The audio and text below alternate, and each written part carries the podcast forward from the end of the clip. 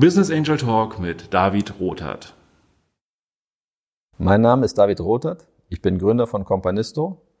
In dieser Podcast-Reihe spreche ich mit Menschen darüber, warum und wie sie in Startups investiert haben. Ich selbst habe Companisto gegründet, um mich mit anderen Menschen an Startups beteiligen zu können und viel mehr Menschen den Zugang zu dem Thema zu geben. Und jetzt freue ich mich auf meinen heutigen Gast. Ja, ich freue mich heute wieder einen äh, sehr spannenden Gast zu haben, Steffen Zoller. Äh, vielen Dank, dass du da bist.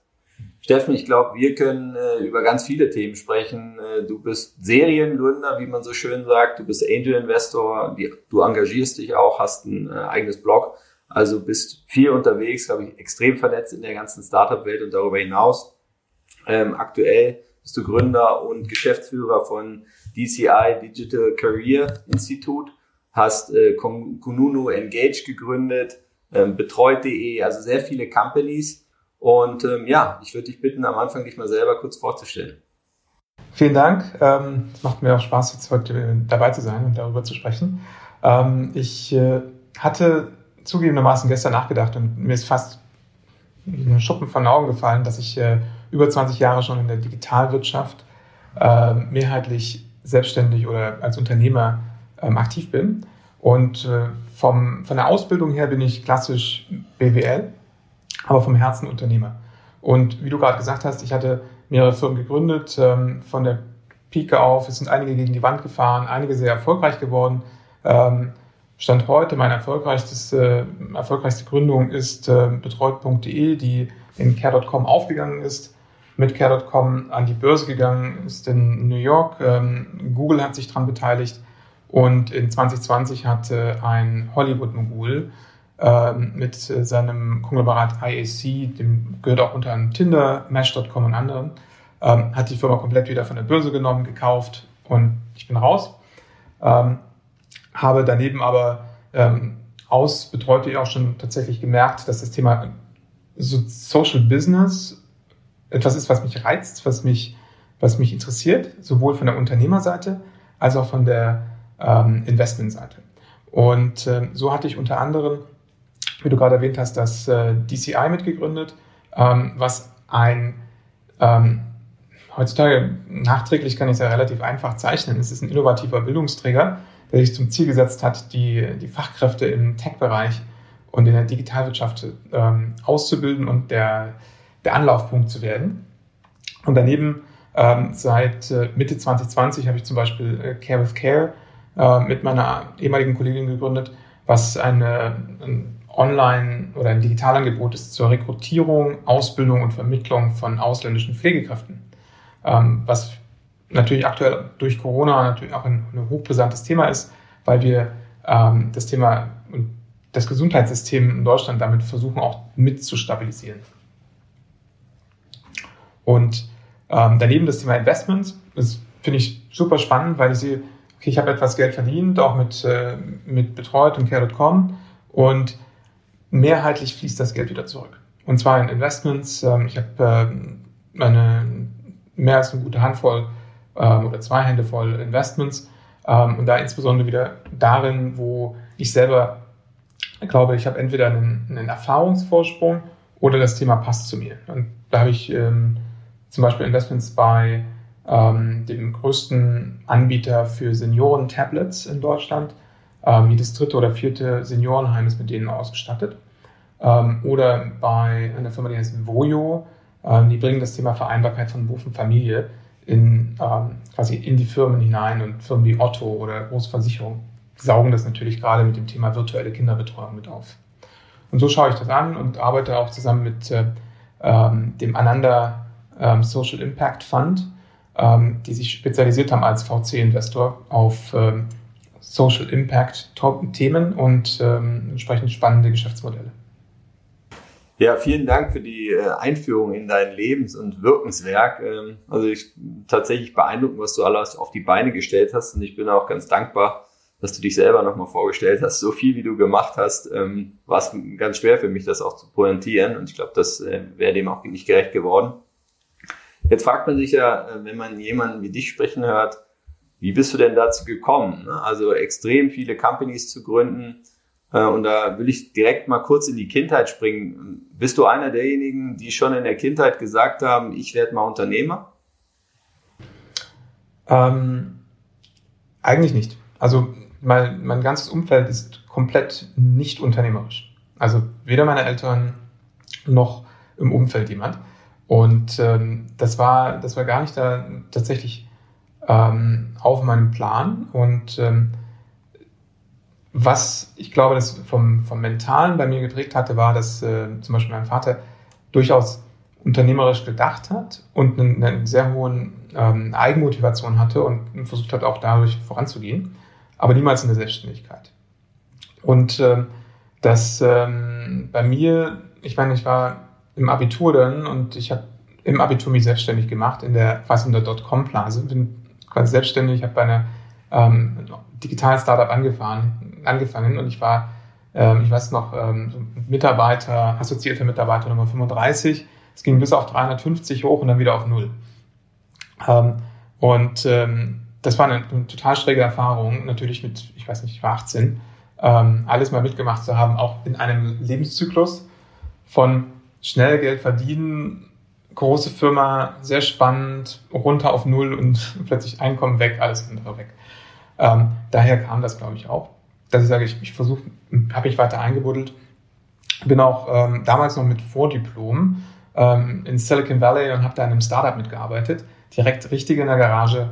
Ähm, und äh, dann ging es alles rund um Consumer Electronics und äh, die Hoch- und Ups äh, waren wirklich da und das war, das war spannend und es war eine komplett andere Atmosphäre. Das war irgendwie 2002, 2003, direkt nach ähm, 9-11 und trotzdem war da immer so ein, so ein konstruktives Mindset, eine konstruktive Atmosphäre, dass die Leute was bewegen wollten. Und das habe ich mitgenommen und dachte, gehe ich jetzt wieder zurück?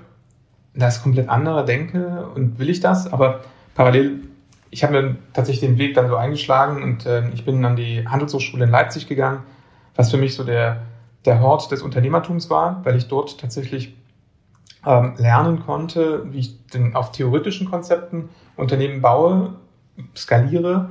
Ähm, ich bin sehr, sehr dankbar da, weil mein mein Dozent und Prof waren unter anderem Flo Heinemann, ähm, der damals schon sehr stark überlegt hatte, wie kann ich Marketing und Startups gut vereinen.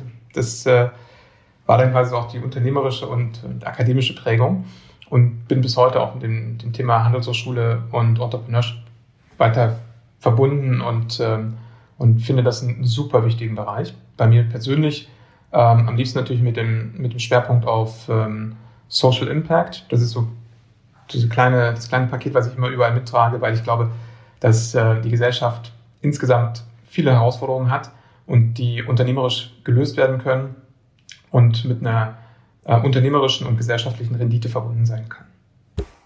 Jetzt ist es ja bemerkenswert äh, aus meiner Sicht, dass du mit 18 direkt in ein Startup gegangen bist. Ja? Wahrscheinlich hast du ja auch äh, vorher überlegt, äh, dass du vielleicht studieren willst äh, oder eine Ausbildung machen, äh, dass vielleicht auch das, was dein Umfeld sich gewünscht, erwartet hat oder vermeintlich äh, gewünscht. Ähm, würdest du sagen, rückblickend, dass dieser Schritt mit 18 da reinzuspringen auch ein entscheidender war? Weil typischerweise hättest du auch einfach erstmal studieren können.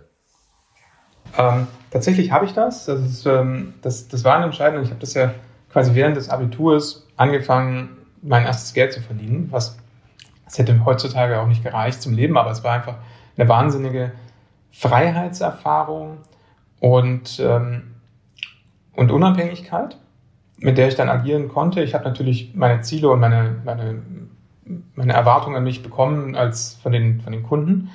Ähm, aber das war definitiv ein signifikanter erster Schritt. Und ich glaube, das hat mich mitgeprägt und weitergedacht, aus meiner Erfahrung heraus, denke ich, dass das wäre ein spannender Aspekt auch für generell für Schule, das Thema unternehmerisches Denken und dann auch die Verantwortung.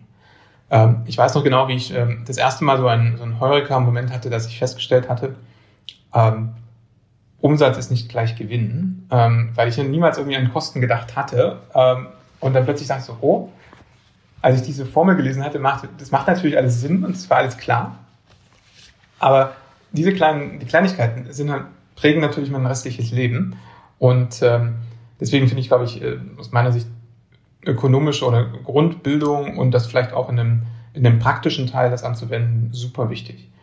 ich bin ja natürlich nach dem Abitur trotzdem äh, an die Uni gegangen und ich habe parallel immer zu, zum Studium mich unternehmerisch verdingt und ähm, habe mich ausprobiert. Aber das war natürlich massiv prägend.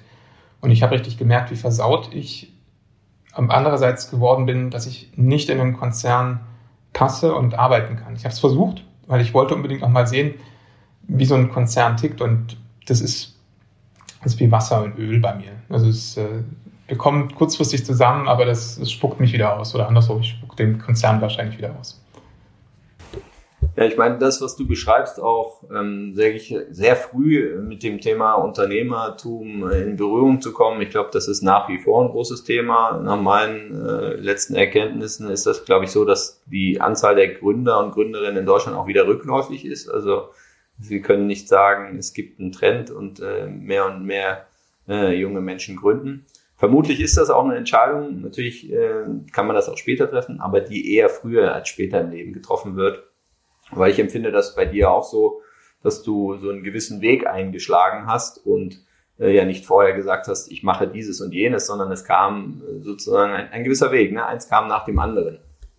Ja, also äh, definitiv. Ich habe eine, eine Episode noch im Kopf. Ähm, ich hatte ja gerade gesagt, ich versuchte mich in, in Konzernen mal auszuprobieren. Ich war äh, bei T-Mobile in London und meine Chefin meinte, Steffen, versuch nicht zu lange zu warten mit dem Unternehmer sein. Ähm, sie hätte es selber gerne versucht, aber sie hat dann, sie ist älter geworden und sie hat einen, einen Lebensstandard bekommen, hat ein Auto, hat zwei Kinder, hat ein Haus, muss die, die Hypotheken bezahlen und also die Fixkosten oder die gefühlten Fixkosten wuchsen halt einfach an, dass sie sich nicht mehr getraut hatte, ähm, in, dies, in, in die Unternehmerrolle zu springen. Ich persönlich hätte es ihr zugetraut, super smarte Frau, ähm, aber sie hat es nicht mehr getan. Und ich habe sie letztens, also nach gefühlt ja, 15 Jahren wieder getroffen über LinkedIn. Und ähm, sie ist immer noch in einer Corporate-Rolle und äh, hat eine super Karriere gemacht, aber nicht unternehmerisch. Und das ist auch absolut in Ordnung. Ich meine, es wäre schlimm, wenn jeder versucht, Unternehmer zu werden. Ähm, aber da, da, das war noch so ein prägender Moment, wo ich sagte, ich will einfach raus, ich will etwas machen. Und da wieder die Erfahrung aus äh, von der HL und dem Studium von Flo Heinemann, der andererseits fairerweise gesagt hatte, er empfiehlt aus der Erfahrung heraus, nicht direkt nach dem, nach dem Studium gleich unternehmerisch äh, tätig zu werden, sondern die Fehler erstmal zu Lasten eines anderen Unternehmens für die ersten zwei Jahre zu machen. Und äh, das hatte ich dann tatsächlich auch noch gemacht, ähm, weil ich habe tatsächlich auch gemerkt, dass äh, ich viele anfangs ähm, unternehmerische oder, oder arbeitende Entscheidungen ähm, nochmal in einem Safe Space machen zu können, hat mich einiges gekostet, äh, nicht gekostet, sondern ähm, bevorteilt und ich konnte Fehler sparen und Kosten auf quasi ein Unternehmen umlegen, was natürlich auch von mir profitiert hat, aber ich habe es da lernen können, schnell lernen können, bevor ich dann meine eigene Firma gestartet habe. Jetzt hast du ja tatsächlich nicht nur eine Firma gegründet, sondern sehr viele. Und ähm, ja, nach meinem Eindruck erfordert das ja schon auch ein großes Maß an Energie. Ne? Also so eine Neugründung, da äh, ja, das kann man ja nicht so nebenbei machen. Vielleicht schaffen das manche, aber ich glaube, die wenigsten in der Regel äh, muss man da richtig Feuer und Flamme sein. Woher nimmst du diese Energie und gibt es für dich, weil du ja auch sehr unterschiedliche Companies gegründet hast, so ein gewisses Leitmotiv, ähm, ja, so eine, dein Why, warum du das tust? Mhm. Ähm, also, ich glaube, die, das Thema innere Energie bei mir ist, ähm, also ist nicht einfach zusammenzufassen. Ich habe, glaube ich, Lust, neue Sachen aufzubauen. Ich merke, dass ich neue Ideen, neue Settings aufbauen kann und äh, quasi die Erfolge der ersten, der ersten Meile sind so grandios, es gibt einfach einen Kick, ähm, den, ich, ähm, den ich immer wieder sehr gerne mag. Also ich sehe natürlich auch, dass bestimmte ähm, Firmen ab einer bestimmten Größe natürlich eine andere, einen anderen Impact haben. Und das macht natürlich auch Spaß. Ich merke aber, dass ich persönlich den, den höchsten Wirkungsgrad entfalte, wenn ich sage, ich habe Teams bis 50, inzwischen 50, 60 Mitarbeiter, dann kann ich die tatsächlich, kann ich die Firma selber shapen und ab dann ähm, bin ich, glaube ich, stärker in einer, in einer beratenden Rolle und zwingend, nicht zwingend in der operativen. Das ist, das ist dann auch der Übergang, glaube ich, ähm, den formulieren zu können zwischen einem Unternehmer und einem Manager.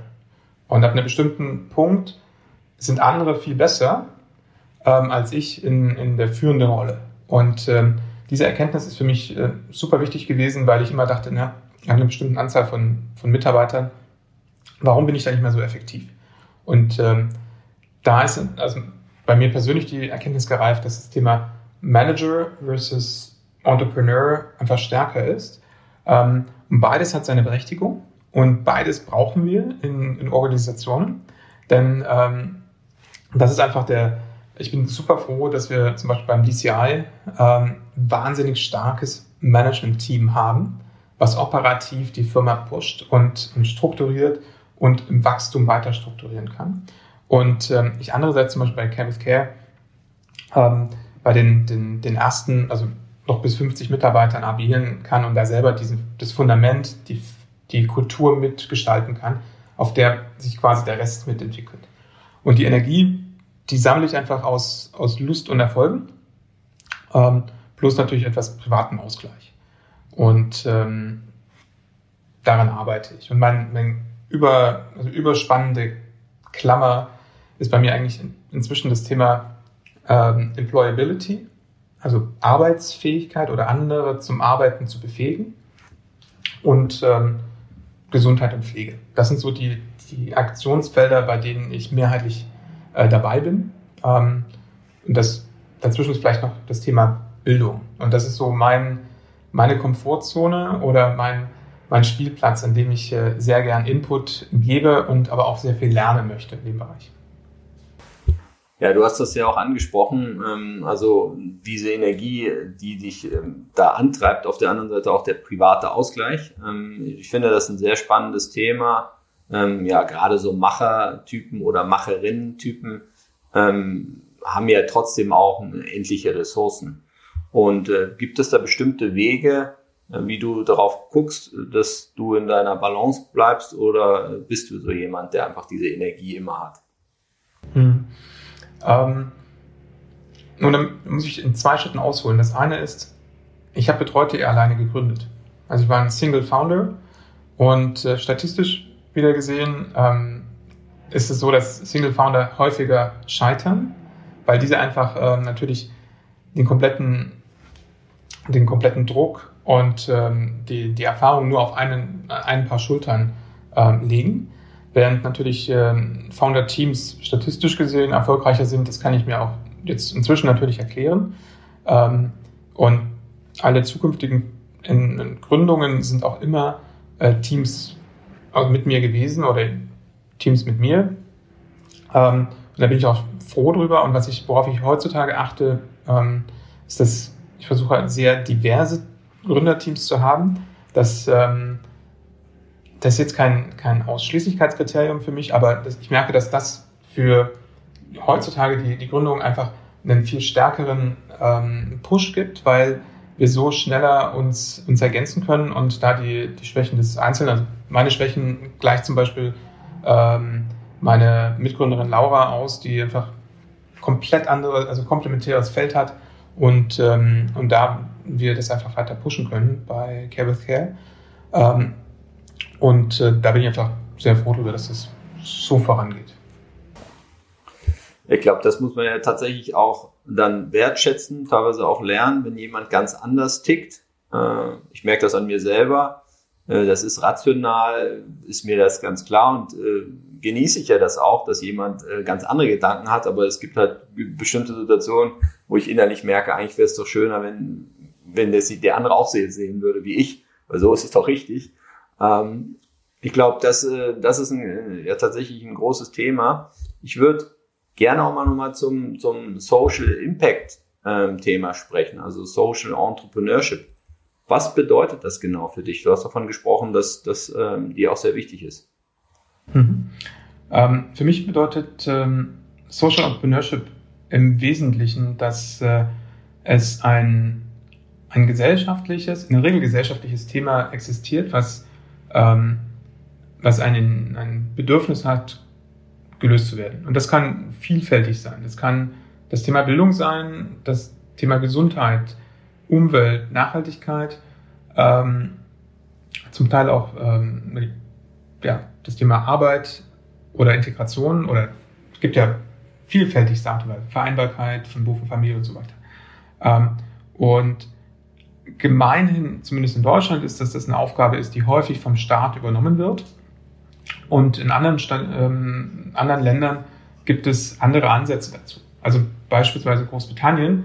Ähm, vor Jahren hat äh, das Finanzministerium angefangen zu errechnen und zu kalkulieren, was zum Beispiel ein arbeitsloser Wert ist. Oder Wert ist das falsche Wort, nämlich was sind die assoziierten Kosten dazu.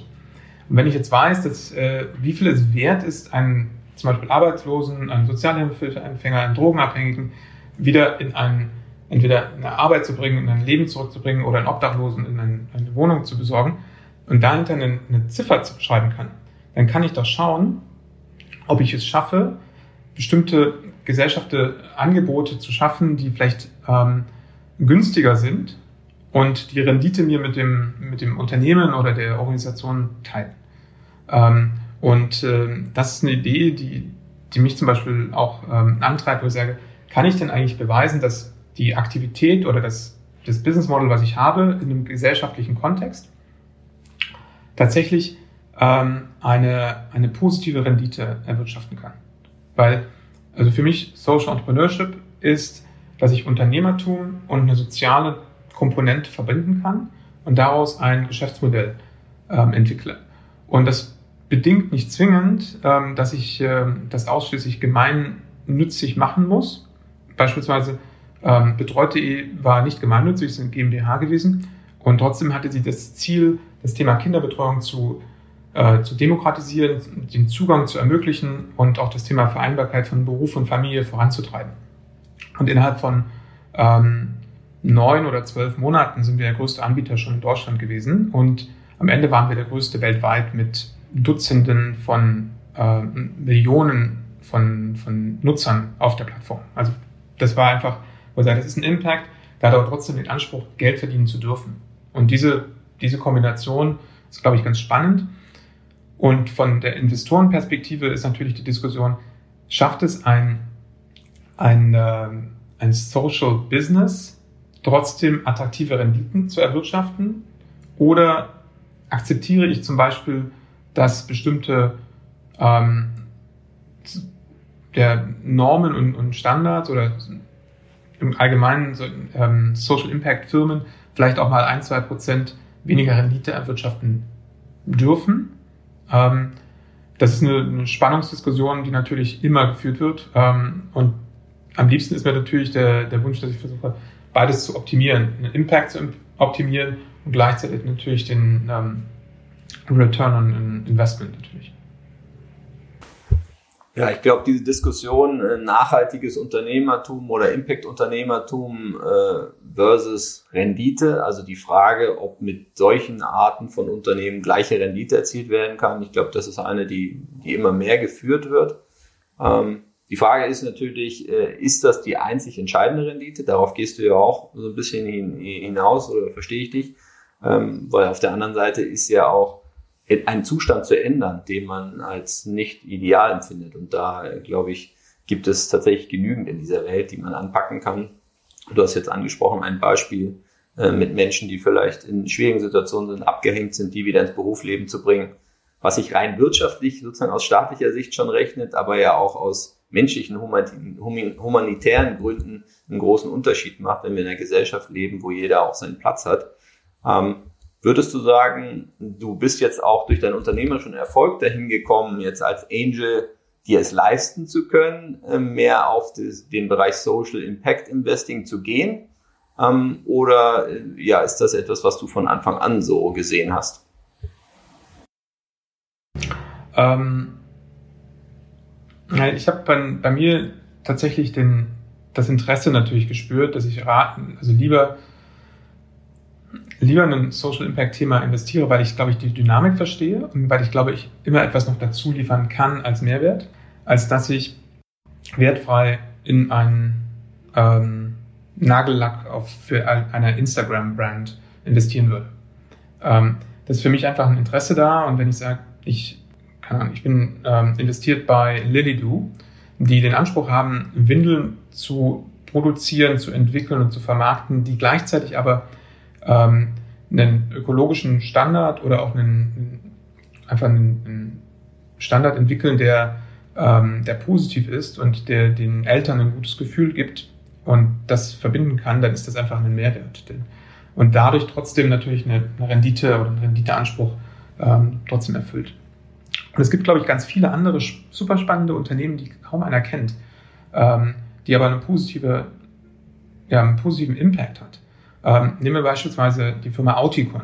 Auticon ist ein Anbieter, der schon relativ ja, alt ist im Vergleich zu vielen anderen Startup-Unternehmen, deren ähm, Business ähm, darauf basiert, dass sie Autisten in große Firmen oder in Firmen ähm, entsenden, um dort vor allen Dingen in Tech-Bereichen ähm, die autistischen Fähigkeiten positiv zu entfalten. Das gibt den quasi Autisten eine, ähm, eine Arbeitsperspektive, die abseits von einer klassischen Behindertenwerkstatt ist. Ähm, es gibt gleichzeitig den großen Unternehmen, die das Thema Tech, große Daten und Datenmodelle und den wir erkennen, ähm, damit schnell profitieren, auch Experten zu bekommen. Und drittens gibt es natürlich da äh, den Aspekt, dass der, der Gründer oder das Gründerteam dadurch auch natürlich eine unternehmerische ähm, Rendite erzielen kann.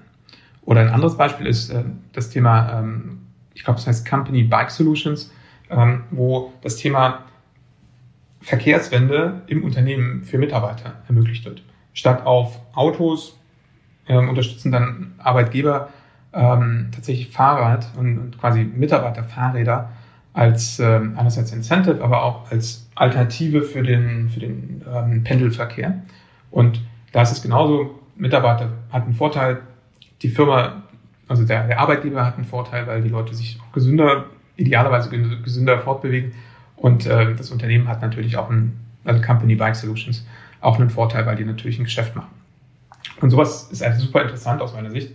Und ähm, das sind, es sind noch nicht zu viele Unternehmen. Ich glaube, dieses ähm, dieses Mindset wächst und ähm, die Offenheit auch aus einem reinen Non-for-Profit in einen Profit zu gehen und zu sagen, ich möchte da was ähm, tatsächlich wachsen und ich bin offen für Investments. Ähm, das ist, glaube ich, eine, eine, sehr spannende Kombination. Weil es gibt natürlich Gründer oder auch, also ist auch fair, ähm, dass ähm, es Impact-Gründer gibt, die sagen, ich möchte ein reines ähm, gemeinnütziges ja, Unternehmen oder Organisation aufbauen und damit bin ich fein und dann, dann wachse ich. Ähm, ich hatte einige kennengelernt, die das Thema Kundenorientierung und Businessmodell auch nicht verstanden haben und gesagt haben, ich muss immer auf Spenden angewiesen sein. Das ist nicht das, was ich verstehe als, als Social Business, sondern ich versuche eher ein nachhaltig sich selbst tragendes Unternehmen zu entwickeln, was im Idealfall auch einen Social Impact hat. Ja, ich glaube, du sprichst da ein sehr ähm, wichtiges Spannungsfeld an. Quasi die Frage, ähm, ein Sozialunternehmer, äh, der auf der einen Seite einfach auch ein klares Geschäftsmodell hat und auch äh, Investoren aufnehmen kann, die natürlich über das reine Gutes tun eine gewisse Renditeerwartung haben, also auch wirtschaftliche Entwicklung des Unternehmens sehen, ähm, versus diejenigen, die eigentlich, sage ich, eher in die Richtung Purpose GmbH gehen und sagen, mir geht es hier einfach gar nicht darum, ähm, Geld zu verdienen, sondern das wieder äh, zu reinvestieren in die Unternehmensentwicklung um, oder den bestimmten Purpose.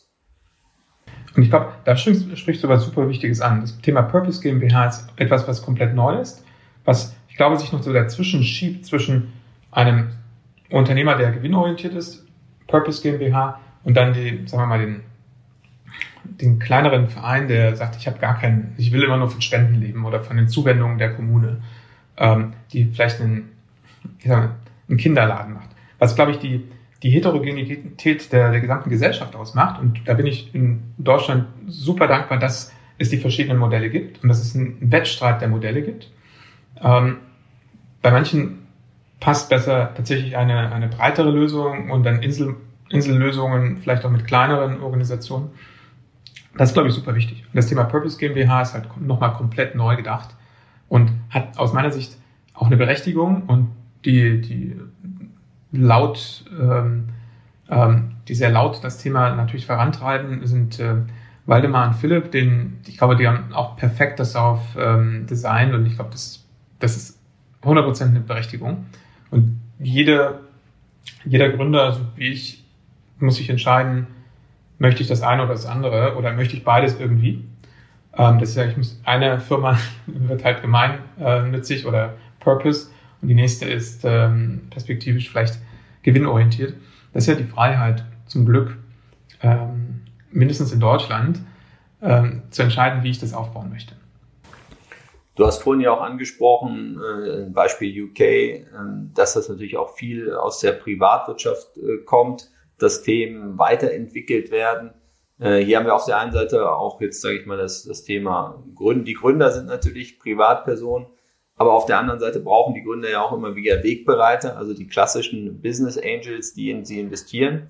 Siehst du denn ähm, für die Zukunft, für den Bereich Social Entrepreneurship ähm, einen, einen spannenden Wachstumsmarkt dahingehend, dass du glaubst, mehr und mehr private Menschen beteiligen sich also an solchen Companies. Ähm, für mich ist das immer noch so ein, ja, wirklich ähm, ähm, schönes Zukunftsbild, dass viele Privatpersonen sich an, an Startups oder wachsenden Unternehmen beteiligen und so ja auch schon ein Stück weit äh, Zukunft gestalten und teilhaben. Weil das ist ja auch ein Weg, ohne selbst Gründer zu sein, diese Reise mitnehmen zu können. Ähm, wie, wie, was glaubst du, was sich da tun kann? Ähm, aus meiner Sicht gibt es drei Optionen ähm, oder dreieinhalb. Das erste ist, glaube ich, so wie du gerade gesagt hast, dass viele, viele, ähm, viele Leute sich über ähm, vielleicht auch kleinere Tickets ähm, an spannenden Firmen beteiligen können. Also klassisch natürlich Angel oder Crowd Investment mit all den Regularien in Deutschland, die es dazu gibt. Ähm, das ist aus meiner Sicht eine Option.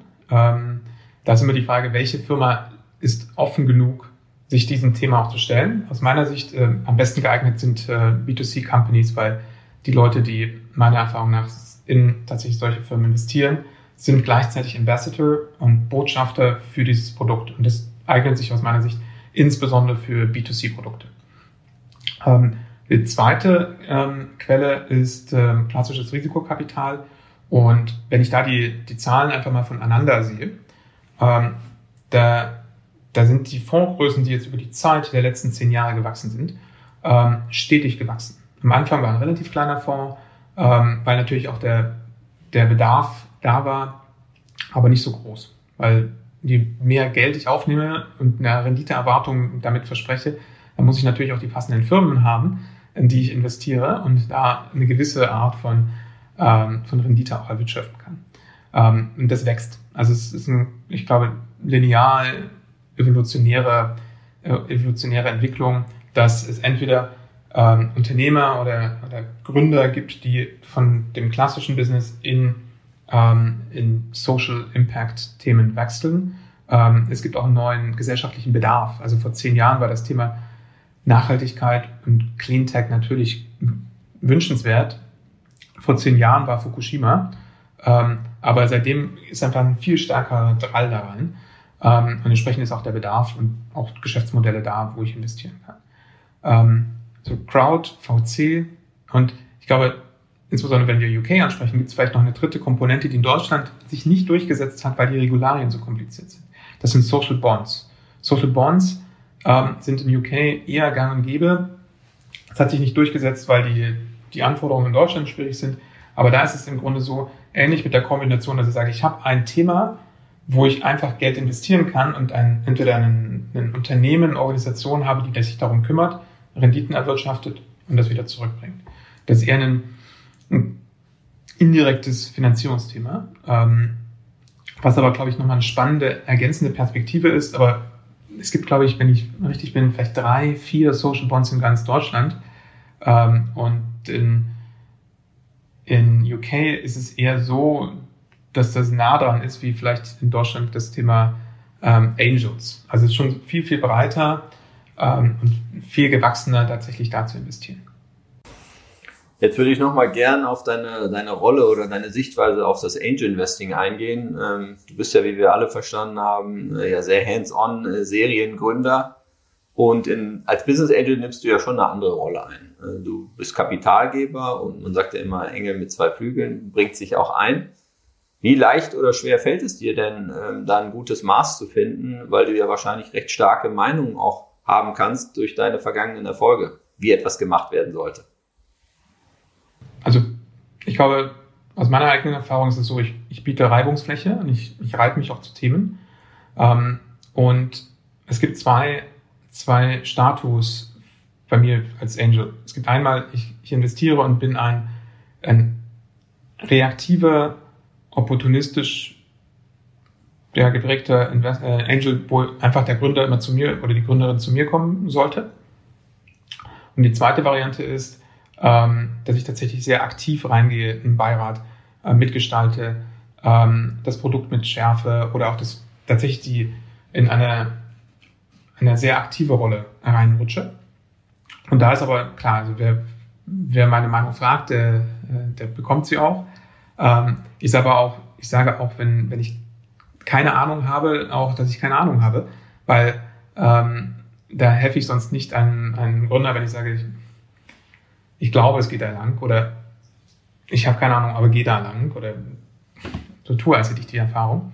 Ähm, entsprechend ist das so, dass ich tatsächlich versuche, einerseits zu verstehen und eigene Hypothesen zu bilden, warum eine Firma und ein Investment ähm, funktionieren kann und äh, das basiert natürlich bei mir einerseits durch den Einblick und die Erfahrung in bestimmte Industrien und Märkte ähm, oder und letztendlich auch, weil ich sage, ich habe ein, ich gehe mit einem Team rein von mehreren Investoren und wir uns da letztendlich ergänzen und versuchen dadurch natürlich ähm, in gewisser Weise den Markt zu, auszuspielen und zu überholen, weil wir denken, wir haben einfach mehr Wissen oder wir haben einen, einen Vorsprung oder weil der, der Deal schneller bei uns war als woanders.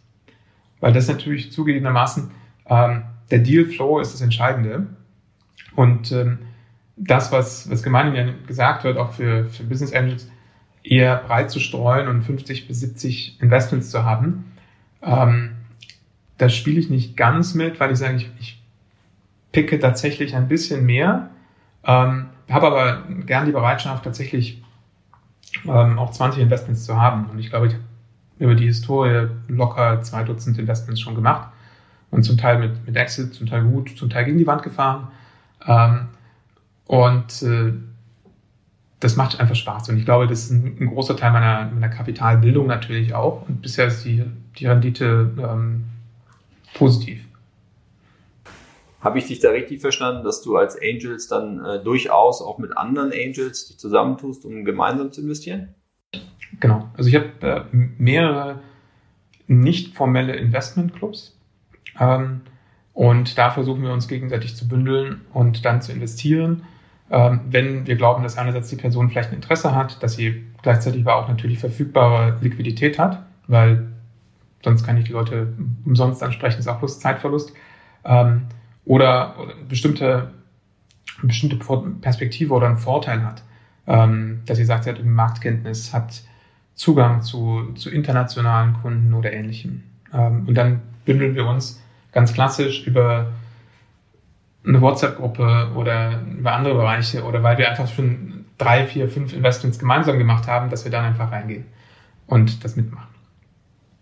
Jetzt würde mich äh, zum Abschluss auch nochmal interessieren, Du hast ja mit äh, betreut.de nicht nur einen sehr großen Erfolg äh, und einen Exit erzielt, sondern auch einen Börsengang gemacht. Ähm, ist dieses Thema Exit-Szenario, also wo soll die Reise eigentlich hingehen, äh, eins, was du auch sehr früh mit den äh, Gründerteams besprichst? Mm, meistens ist das schon auf der, der Agenda oder beim Pitch dabei. Ähm, erfahrungsgemäß ist das bei den meisten Pitches so, dass sie sagen, Jahr zwei ist Internationalisierung, Jahr drei ist Weltherrschaft ähm, und Jahr vier ist Exit. Ich finde einerseits, dass, dass die, da der Anspruch an den Exit sollte perspektivisch da sein. Für mich ist aber Perspektive eher fünf bis zehn Jahre und es muss nicht nach ein, zwei, drei Jahren sein. Wenn das passiert, ist es immer schön und es ist ein Lucky Shot. Ähm, aber zum Beispiel die, bei betreut.de da hatte ich keinen keine Plan, wann etwas passieren wird. Ich hatte den grundsätzlichen, die grundsätzliche Vorstellung, zum Beispiel auch da, dass ein Exit irgendwann passieren kann, aber die, das Interesse ist was anderes. Als Unternehmer versuche ich etwas zu bauen. Ich will was zu verändern. Ich will, will Kunden begeistern. Ich will Kunden überzeugen. Und liest auch, dass sie natürlich wieder zurückkommen und das nochmal machen und nochmal kaufen und nochmal. Das ist die, der, das immanente Interesse. Und das, der Exit Case ist für mich ein, eine Begleiterscheinung. Es sollte möglich sein. Ähm, außer ich habe eine Renditeerwartung. Also es gibt ja für mich zwei Investments. Es gibt der eine, dass ich sage, ich investiere und ich habe auch solche Beteiligungen. Ich investiere in eine, in, in, in eine Company und ich habe eine, eine Investment ähm, wo ich sage, in den nächsten 5, 10, 20 Jahre bekomme ich einen Return. Und das ist auch in Ordnung. Das ist für mich auch Portfolio-Mix. Und das andere ist, ich investiere in Firmen, wo ich tatsächlich auch das Interesse habe, irgendwann einen Exit zu machen und dadurch natürlich einen anderen Cashflow äh, zu generieren. Und da gucke ich natürlich drauf, weil das, beides ist möglich. Ich kann natürlich auch investieren und sagen, ähnlich wie eine Wohnung zu kaufen. Natürlich kann ich die Wohnung kaufen, damit ich nächstes Jahr sie wieder verkaufe. Oder weil ich weiß, dass diese ähm, quasi einen, eine Rendite erwirtschaften kann. Ja, vielen Dank, Steffen. Also ich äh, konnte sehr viel mitnehmen aus dem Gespräch mit dir. Ich glaube, zum einen äh, die Perspektive, wie du zum Unternehmertum gekommen bist ähm, und glaube ich auch gut und äh, ja sehr klar aufgezeigt hast, dass das jetzt nicht etwas war, was du schon immer ganz klar geplant hattest, auch wenn es vielleicht äh, einen Drive gab, aber dass du da auch so reingewachsen bist. Und auf der anderen Seite ja auch das Thema Angel Investing, in das du dich dann so reinbegeben hast und nach und nach mehr Investments gemacht hast und äh, ja jetzt auch diese Leidenschaft hast fürs Thema Social Entrepreneurship. Also ich glaube, alle, die das äh, hier gehört haben, äh, ziehen da sehr viel äh, draus und ich auch und äh, möchte dir ganz herzlich für deine Offenheit bedanken, mich bei dir bedanken und äh, hoffe, dass wir uns bald widersprechen können. Das hoffe ich auch und vielen Dank für die Einladung und die Fragen.